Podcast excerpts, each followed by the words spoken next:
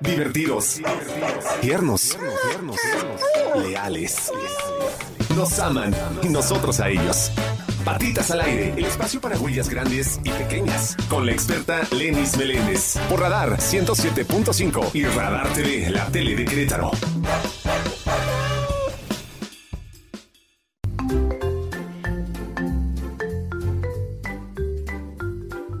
Bienvenidos a su programa Patitas al Aire, un programa por Radar 107.5 y a los que nos escuchan en León por el 88.9, exclusivamente para nuestros amigos peludos, los que amamos a los animales.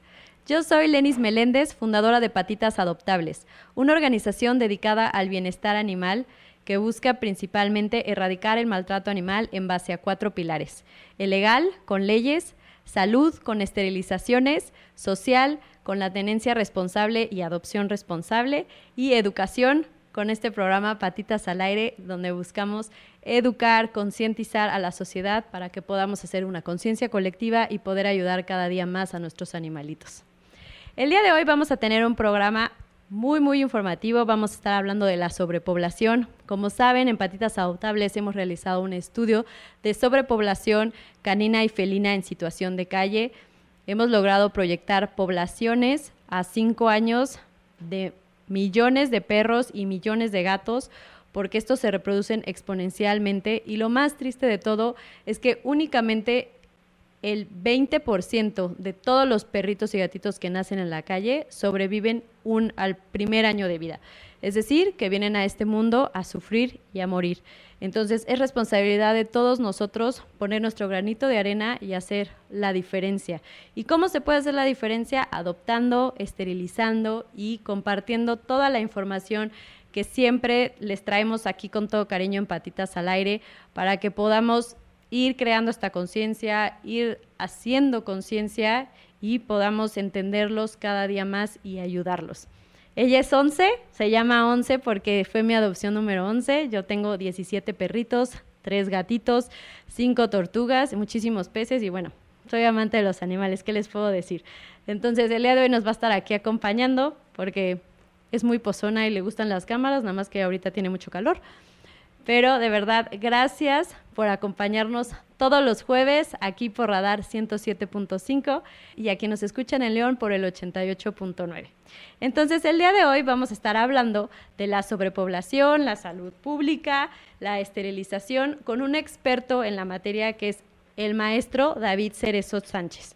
Él tiene, bueno, además de ser médico veterinario zootecnista, él tiene una maestría en salud y producción animal sustentable. Trabajó 10 años en el Centro de Control Animal Municipal de Querétaro. Tiene una clínica veterinaria especializada en la esterilización de perros y gatos con técnica de mínima invasión. Desde el 2019 colabora con los servicios de salud del Estado de Querétaro en el Departamento de Enfermedades Transmisibles. Representa al gremio veterinario de pequeñas especies en el Estado de Querétaro. Pertenece al Colegio de Médicos Veterinarios Zootecnista del Estado de Querétaro Trabaja con asociaciones, refugios en campañas de esterilización masiva felina y, canina. Busca fortalecer la salud pública a través de mejorar las condiciones de cuidado a los animales de compañía y así generar un vínculo importante con sus dueños. También tiene maestría, como ya les comenté, y un diplomado en marketing para clínicas y hospitales veterinarios.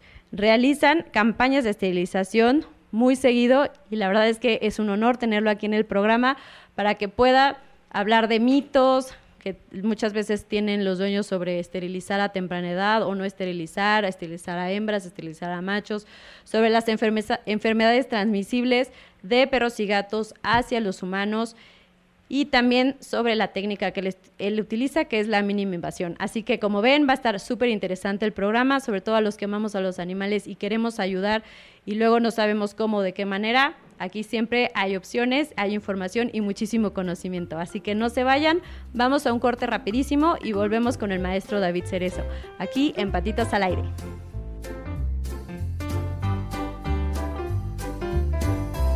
Patitas al aire, el espacio para huellas grandes y pequeñas. Por Radar 107.5 y Radar TV, la tele de Querétaro Que mascotas, compañeros de vidas. Patitas al aire por Radar 107.5 y Radar TV, la tele de Querétaro.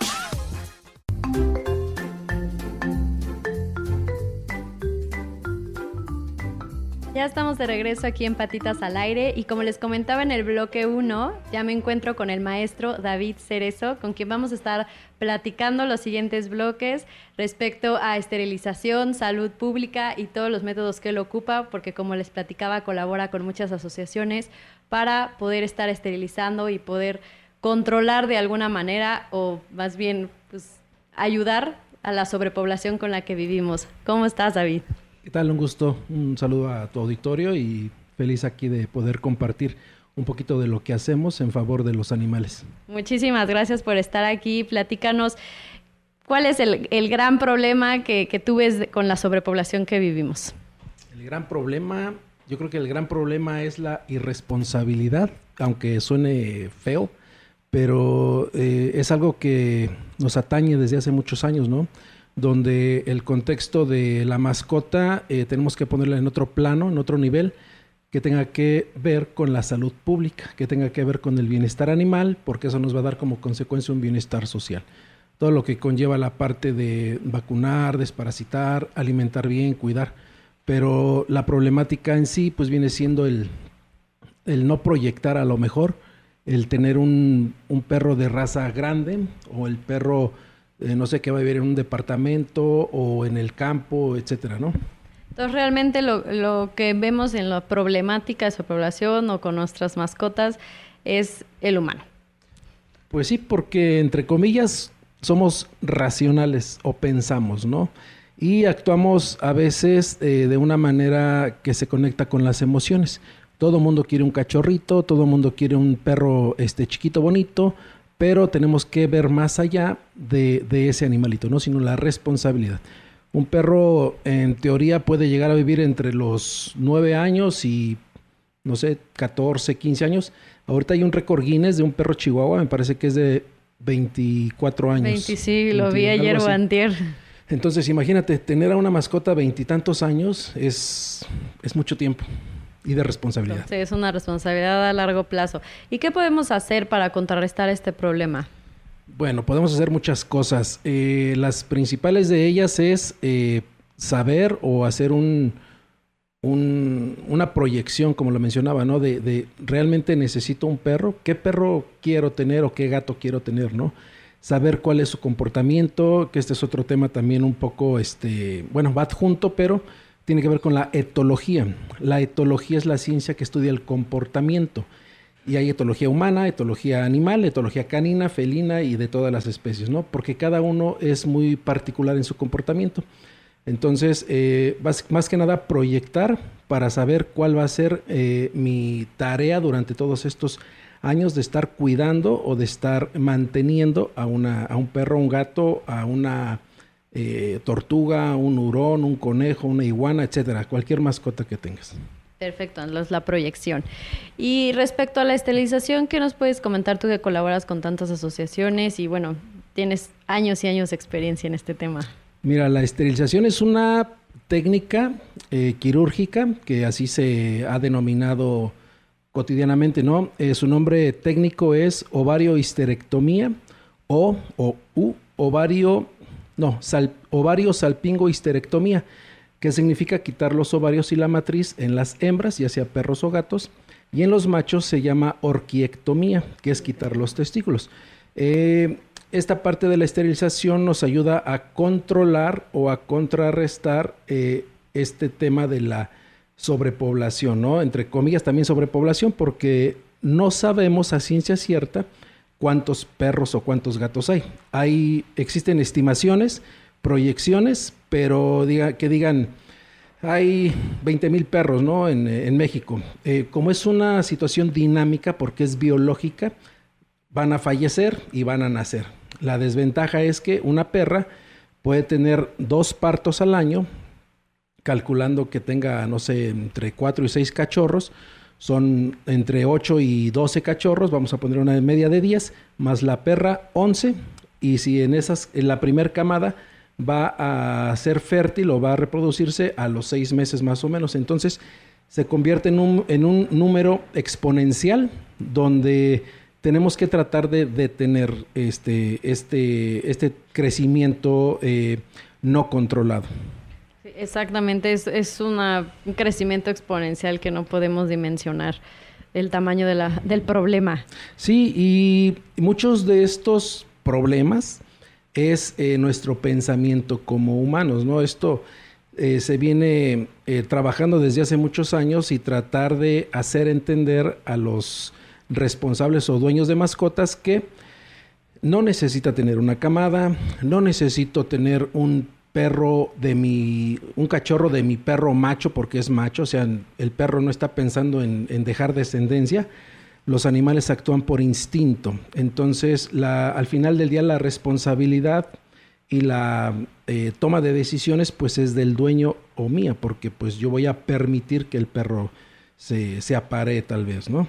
Exactamente. ¿Y qué punto tan importante acabas de comentar? Entonces, no es necesario que tengan al menos una camada, no, les da cáncer, no te vas a morir si no tienes un nieto de tu perrito. No, no, no, no, eh, son eh, mitos eh, de la tenencia de mascotas, ¿no? Incluso hay un tema que se llama esterilización temprana, donde antes de que el perro o el gato tenga su madurez reproductiva, eh, hay que cortar eso para qué? Para que podamos eh, controlar y no haya que accidentalmente eh, ya se cruzó, accidentalmente se salió de la casa o se brincó el perro, etcétera, ¿no? Y bueno, ese es el, punto este, medular, ¿no? El, controlar, pero bajo una decisión mía. Ahora, en las campañas de esterilización o en los lugares donde se va a hacer cirugía o se va a operar, la mayoría de los animales que llegan son animales con dueño. ¿Dónde quedan los animales sin dueño? Quedan a la deriva y pues esos son los que están generando el problema. A lo mejor yo voy en carretera a alguna comunidad, algún pueblo, me encuentro un perro, lo recojo y ya hago el protocolo sanitario, ¿no? Pero hay miles de perros que se quedan a la deriva y que ocasionan problemas también de que se vuelven animales ferales. o animales cerriles, donde empiezan a comerse o atacar el ganado, borregos, gallinas, conejos, este, vacas y hasta personas, niños o, gente este, adulto mayor que son los más susceptibles. Exactamente, y por eso el, problema de las personas que al querer ayudar alimentan perros en la calle. Sí, eso lo voy a decir con mucho respeto, no es lo más adecuado, porque al momento que nosotros estamos alimentando a perros callejeros o a gatos callejeros, estamos eh, dando pauta a la proliferación de la fauna. O sea, va a haber condiciones para que puedan reproducirse y no voy a controlar. Y no, no nos vamos a hacer cargo de los cachorros que vengan después de alimentar a los papás. Exacto. Y en, esta, en este punto específico, ¿qué es lo mejor que pueden hacer cuando quieren ayudar? ¿Esterilizarlo? O sea, agarrar al perrito y llevarlo a esterilizar. Hay un tema a nivel de gatos, que es el TNR, es eh, atrapa, esteriliza y libera. Hoy le anexaron otra sigla que es atrapa, esteriliza, marca y libera. Eh, una población controlada de esa forma se mantiene estable porque si están enteros, se están reproduciendo, es dinámico, hay riñas entre estos animales, va a haber nuevas colonias porque cada uno va a buscar su, Vaya, los gatos su harem, ¿no? De, gatas, y entonces van a ser colonias. Los gatos son animales gregarios, los gatos son animales eh, que al mismo tiempo son independientes, cada uno tiene su espacio, pero hemos a lo mejor en algún momento escuchado en la noche principalmente peleas entre gatos, riñas entre gatos, porque los gatos son animales nocturnos y casi no los vemos deambulando. Pero en el caso de perros, eh, vemos las jaurías en algunas, en bueno, aquí en Querétaro realmente ya se ha controlado mucho en la zona urbana, pero en la periferia todavía hay situaciones así y tiene que ver mucho con la idiosincrasia de las personas. Ok, perfecto. Bueno, vamos a ir rapidísimo a un corte y vamos a seguir platicando con el maestro David sobre la esterilización temprana, que me parece un punto muy importante, y como les comentaba, la salud pública también. Entonces, no se vayan, volvemos aquí por Radar 107.5. Patitas al aire. Con Lenis Meléndez. Por Radar 107.5 y Radar TV, la tele de Querétaro.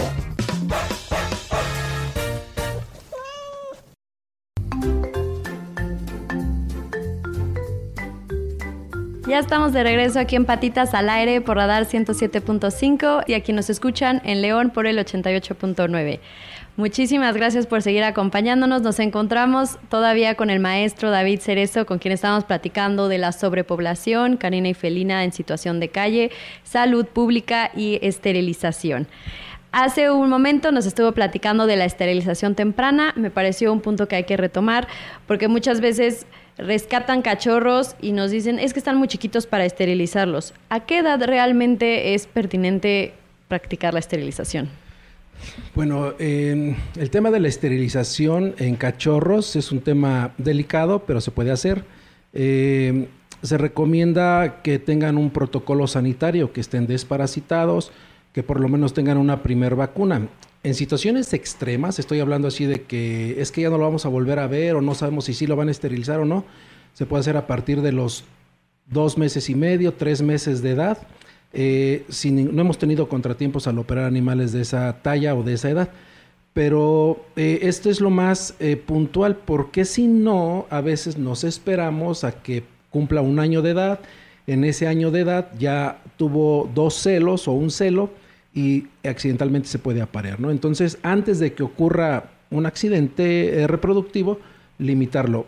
Y el punto muy importante de la esterilización en cachorros o la esterilización temprana es que los, las hembras, por ejemplo, reducen en un 99% la incidencia de cáncer de glándula mamaria. ¿Por qué? Porque la glándula mamaria nunca se enteró que tenía que crecer o que tenía que eh, producir leche para lactar, o sea, jamás. Los ovarios ya no van a estar, no va a haber problemas de quistes ováricos o situaciones este, hormonales, ¿no? O sea, no pasa absolutamente nada. Ese es muy benéfico. Ok, perfecto. Entonces, al contrario, o sea, le ayudas al animalito. ¿Y en, ¿Y en, el caso de machos? En el caso de machos, al momento de hacer la esterilización temprana, eh, evitas también el marcaje, eh, que los perros no este, estén todo el tiempo marcando, baja su, su situación o su intensidad a la mejor de agresividad por posesión, porque los niveles de testosterona pues bajan.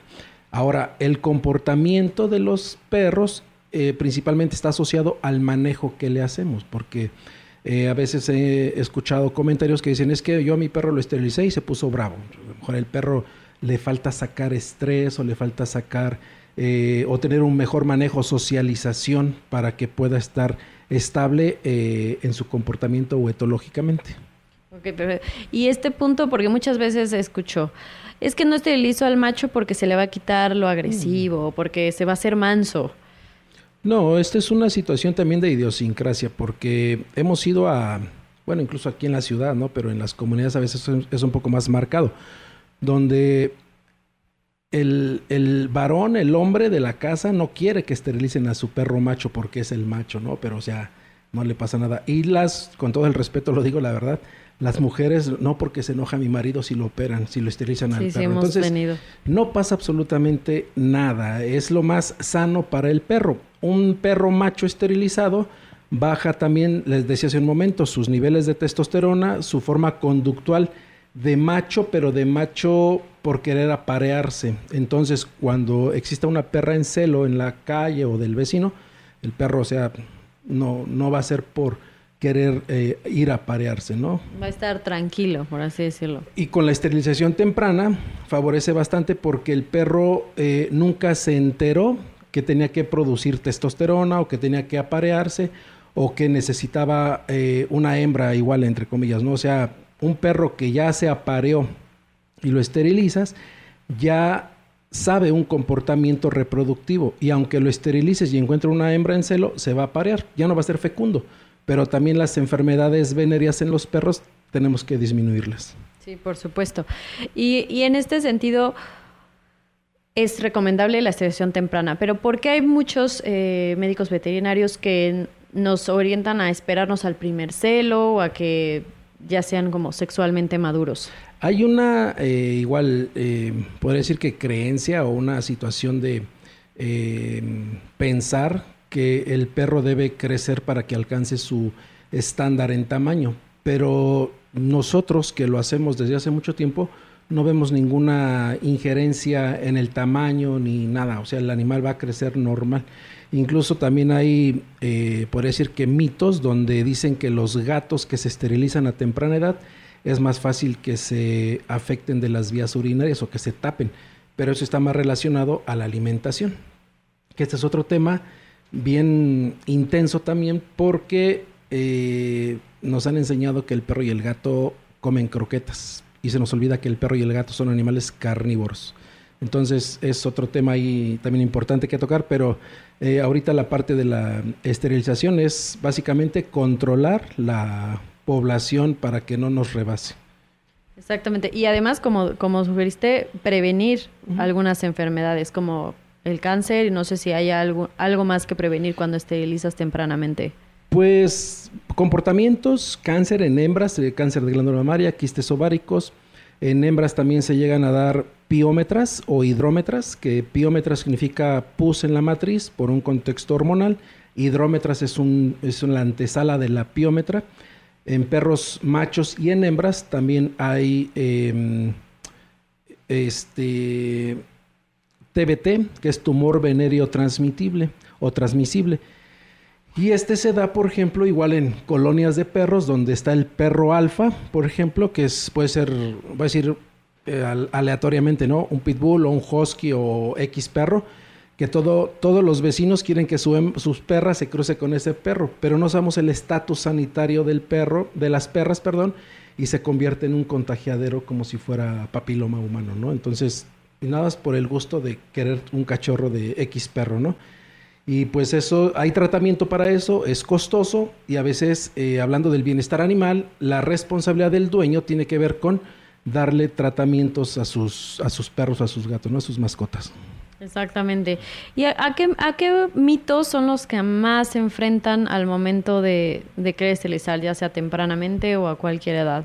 Pues que no va a crecer, que le va a dar cáncer de glándula mamaria, que, este, que necesita tener una camada, eh, vaya, hay un sinfín de, detalles que, que, nada, es mejor asesorarse eh, con un médico veterinario, pero que tenga el conocimiento sobre la parte de reproducción de, las mascotas. ¿no? es, tampoco es una eh, situación puntual que tengamos que decir que el, perro o el gato tenga que esterilizarse forzosamente, pero es una de las maneras más adecuadas para controlar la, la población, porque también debemos de pensar en eh, la parte de la de seguir manteniendo los estándares raciales de ciertas razas.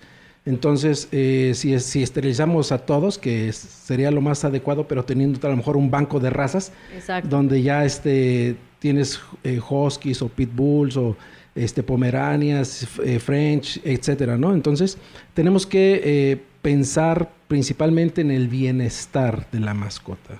Exactamente, eh, no, no, en el, no en el bienestar de uno, sino en el del animal. Exacto, a veces eh, el humano y eh, llegamos a tener un pensamiento egoísta, porque siempre pensamos en nosotros y no en lo que realmente está sucediendo. Les voy a decir ahorita un trabalenguas que yo acostumbro decirlo en consulta. Y cuando se los digo a los dueños de mis pacientes, se quedan así como que, no, sí, doctor. Es, yo estoy creyendo que el gato o el perro está pensando lo que yo estoy suponiendo. Y yo le pongo al perro croquetas, ¿no? Y no come. Yo quiero que coma, pero el perro no tiene hambre. Entonces yo voy y le pongo un sobre o le pongo caldito, pollito. Entonces eh, yo estoy suponiendo que al perro le gusta el sobre o le gusta el caldito, pero lo estoy condicionando. Y lo que estoy generando con este condicionamiento es un condicionamiento en espejo, donde al final del día el condicionado voy a ser yo. Porque voy a poner el mismo ejemplo. Yo le sirvo las croquetas al perro, no come, así como que, y el sobre y el caldo, y, ay, su sobrecito sí es cierto, ¿no? Y voy y le pongo. Entonces yo ya terminé condicionado al comportamiento del perro, que yo mismo lo generé. Exactamente.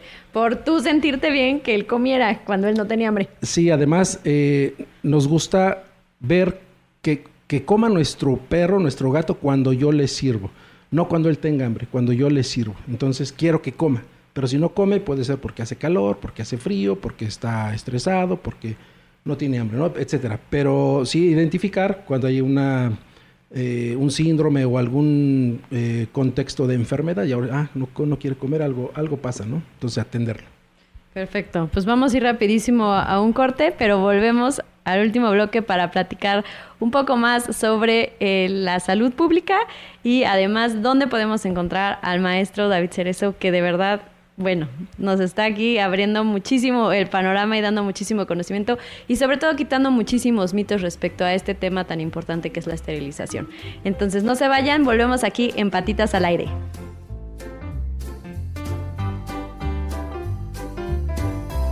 Patitas al aire, el espacio para huellas grandes y pequeñas. Por Radar 107.5 y Radar TV, la tele de Querétaro.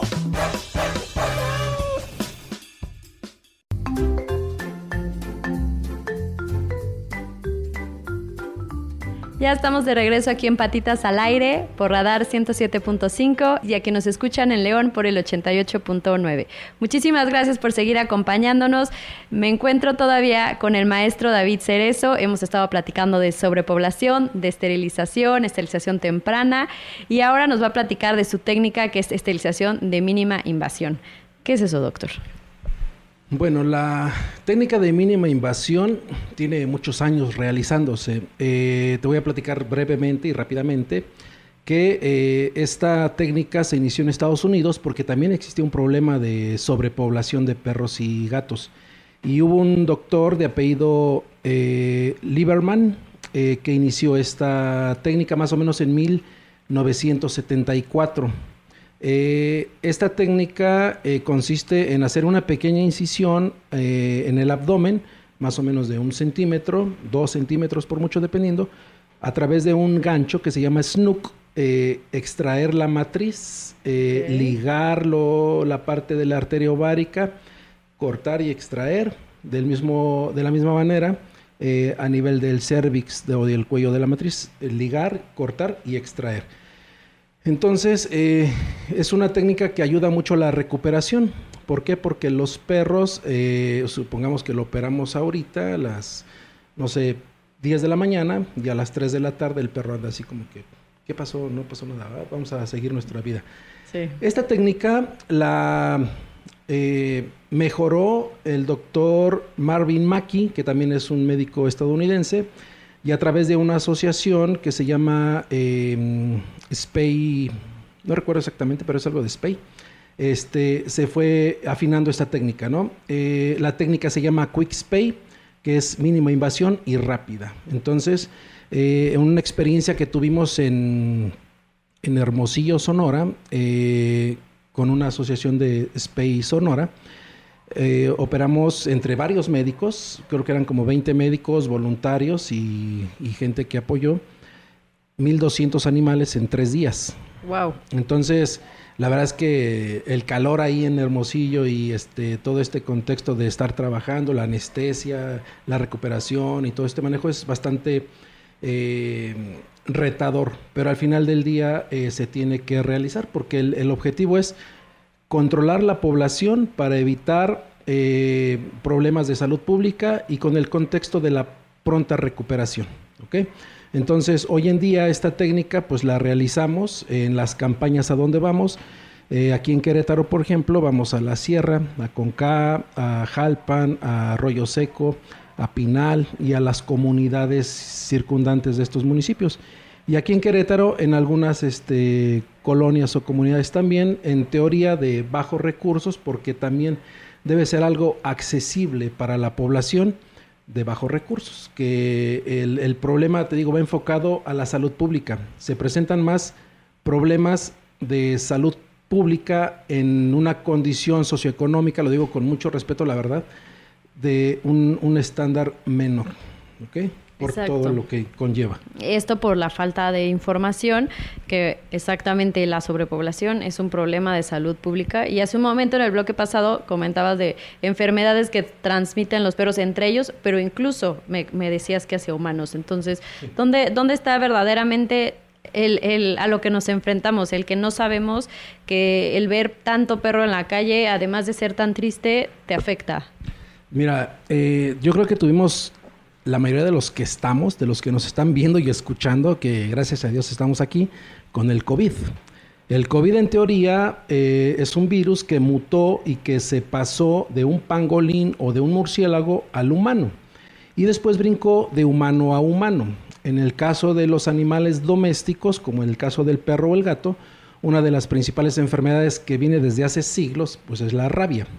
Aquí voy a hacer un paréntesis eh, cultural, entre comillas, también, que México es el primer país a nivel mundial que se eh, nombró por parte de la OMS, de la Organización Mundial de la Salud, como el primer país libre de rabia en humanos transmitido por perros y gatos. Hasta el 2019 se certificó. ¿Por qué? Porque hay un trabajo de la Secretaría de Salud a nivel federal donde se llevan más de 30 años vacunando a los perros contra la rabia y los gatos, pero no es la única vacuna ni la única enfermedad. Entonces tenemos que eh, tener la pauta de nuestro asesor veterinario que nos oriente cómo va el estatus sanitario o qué procede con nuestra mascota para darle un buen beneficio. Ok, perfecto. Y respecto a esto, ¿qué enfermedades consideras tú que son las más contagiosas a humanos o las más que nos debe de ocupar, más que preocupar? Pues las más riesgosas, por así decirlo, eh, pues es rabia. Una vez que se diagnostica rabia, por ejemplo, en un perro, eh, a las personas que estuvieron en contacto con ese perro se hace un cerco sanitario, donde se hace una trazabilidad, que es eh, buscar quién tuvo contacto con ese perro y saber si el perro aún está vivo, porque muchas veces también ese es otro problema. La gente mata al perro o lo desaparece o X cosa, ¿no? Y está en riesgo las personas. Entonces, Rabia es una, eh, leptospira es otra, que la leptospira, el principal vector es el roedor, que pueden ser ratones de campo, ratones de alcantarilla, de bodegas, que buscan alimentarse, entonces llegan al plato del perro, a las croquetas, donde comen, orinan, entonces el perro se come las croquetas que pueden estar contaminadas con orina del ratón. La orina del ratón puede llevar la leptospira, no necesariamente. Y después el perro convive con nosotros y entonces es un, foco de transmisión de va y ven, ¿no? Eh, rickettsia. es un hemoparásito. Este, este, en el norte del país hay casos de rickettsia en humanos transmitido por garrapatas y transmitido por pulgas o también por pediculosis, que vienen siendo los piojos. Entonces hay que tener mucho cuidado con todos estos contextos. Y la más común que pudiera existir es eh, parasitarias. Las parasitarias, eh, tenemos la creencia también que el perro se debe de desparasitar cada seis meses o cada año, que las personas a veces también así lo hacen. Tiene que ser una desparasitación constante, una desparasitación periódica, por lo menos bimestral o trimestral, pero antecediendo la parte de hacer un estudio coproparasitoscópico. Esto significa que se va a tomar una muestra de heces o de popó del perro o del gato, se manda al laboratorio con su médico veterinario y les va a decir, tiene dipilidium o tiene toxocara o tiene ancilostoma o tiene triquinela, etcétera, hay infinidad de parásitos. Y entonces ya van a dar un desparasitante afín o acorde a la especie que esté viviendo ahí.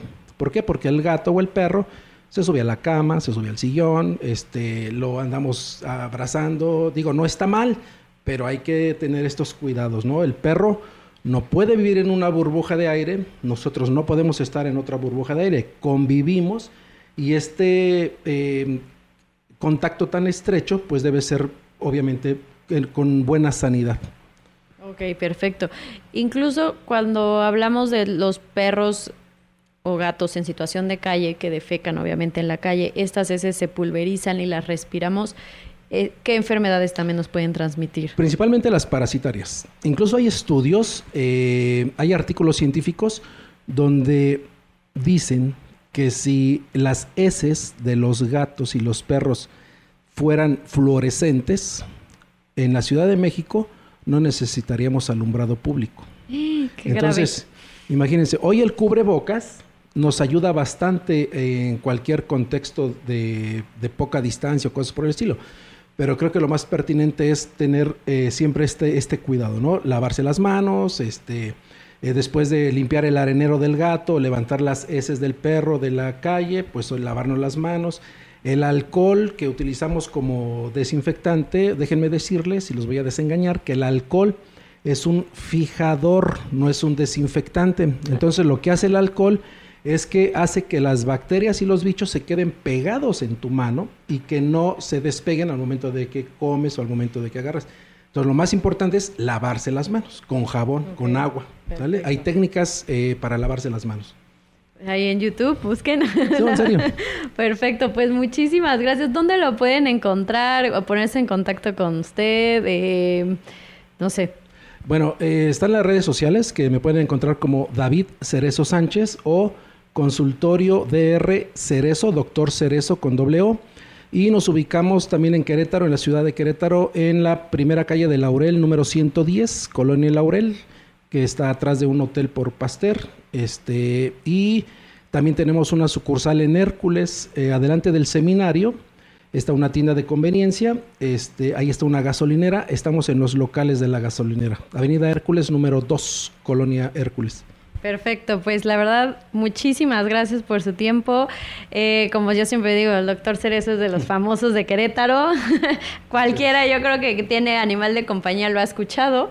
Entonces, muchas, muchas gracias por todo el conocimiento que nos vino a compartir y todos los mitos que nos hemos quitado hoy. Sobre todo, recojan el alimento del perro. Ya vieron que los ratones se orinan ahí. Y bueno, todas las enfermedades que, que nos pueden traer entonces hay que cuidar al animalito para cuidarnos también a nosotros. De verdad, muchas gracias. No, de qué un gusto a todos. Y las personas que viven eh, cerca de los nuevos fraccionamientos que están pegados a los cerros, también hay que tener mucho cuidado. Próximamente, en, del 26 de marzo al 1 de abril, es la Semana Nacional de Vacunación Antirrábica. Acérquense a su centro de salud o también va a haber clínicas veterinarias que van a estar este, eh, dando el servicio de vacunación antirrábica gratuito durante esa semana. ¿ok? Pero identifíquenlas en las redes sociales o pregunten a su médico veterinario o al centro de salud más cercano que tengan. Perfecto, pues ya escucharon. Muchísimas gracias, de verdad un placer. Y gracias a todos los que nos siguen acompañando todos los jueves a las 7 de la tarde aquí en Patitas al Aire por Radar 107.5 y en León por el 88.9. De verdad, gracias por escribirnos en redes sociales para poder tener aquí invitados de lujo como el maestro Cerezo. Recuerden que estamos como Lenis Meléndez, Patitas Adoptables y Radar Querétaro. Muchas gracias y nos vemos a la próxima.